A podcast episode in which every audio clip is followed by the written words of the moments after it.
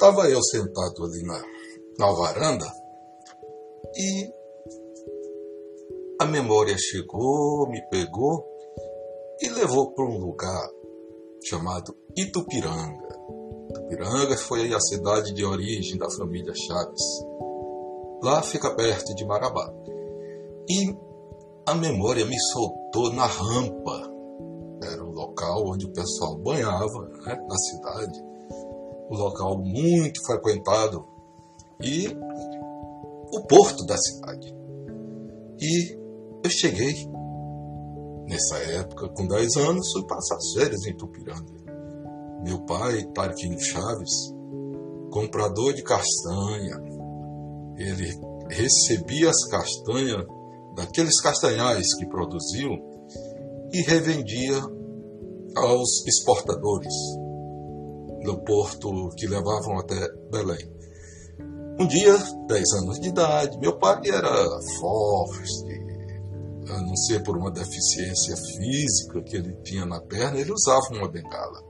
Mas para a idade era bastante forte.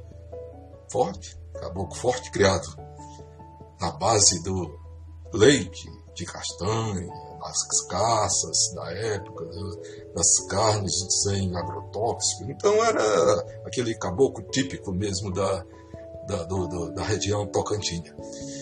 E Apesar da deficiência, bastante trabalhador, ele comprava a castanha e um dia estava banhando lá, tinha 10 anos de idade, estava tomando banho lá na, na rampa e meu pai estava recebendo um carregamento de castanha que tinha havido dos castanhais próximos da, dos, das beiras lá do Tocantins e tinham chegado até Itupiranga e meu pai fez essa compra e, e colocou os marinheiros para fazer o, o, o, carregamento do, bar, do barco para o armazém.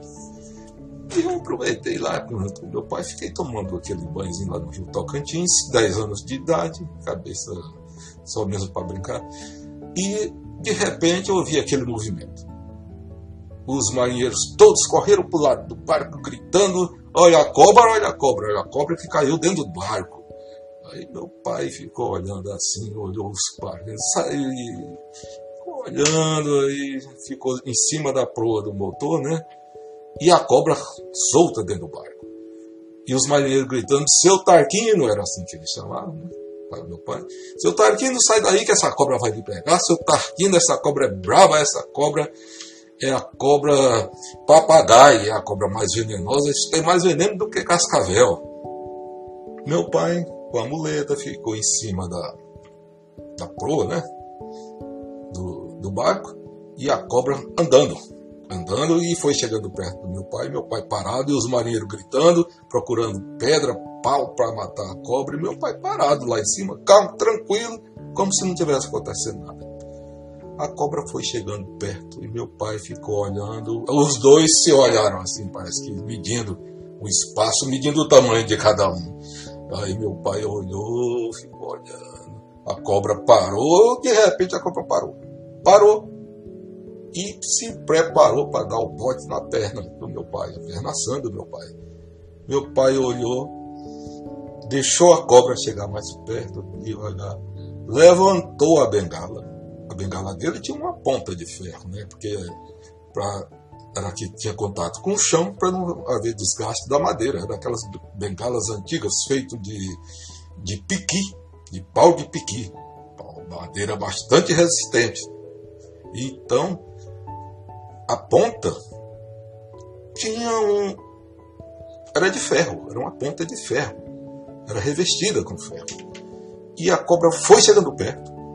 Meu pai levantou essa sua bengala e foi uma pancada certeira na cabeça da cobra.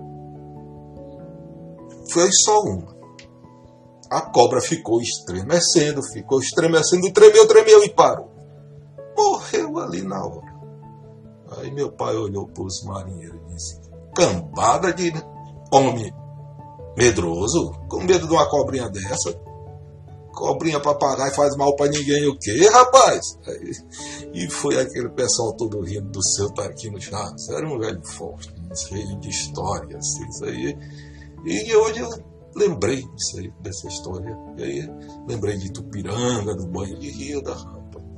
E seu Tarquino Chaves, meu pai, avô do Júnior, avô da Luciane e bisavô do Vitor, do Pedro Henrique e do Bernardo.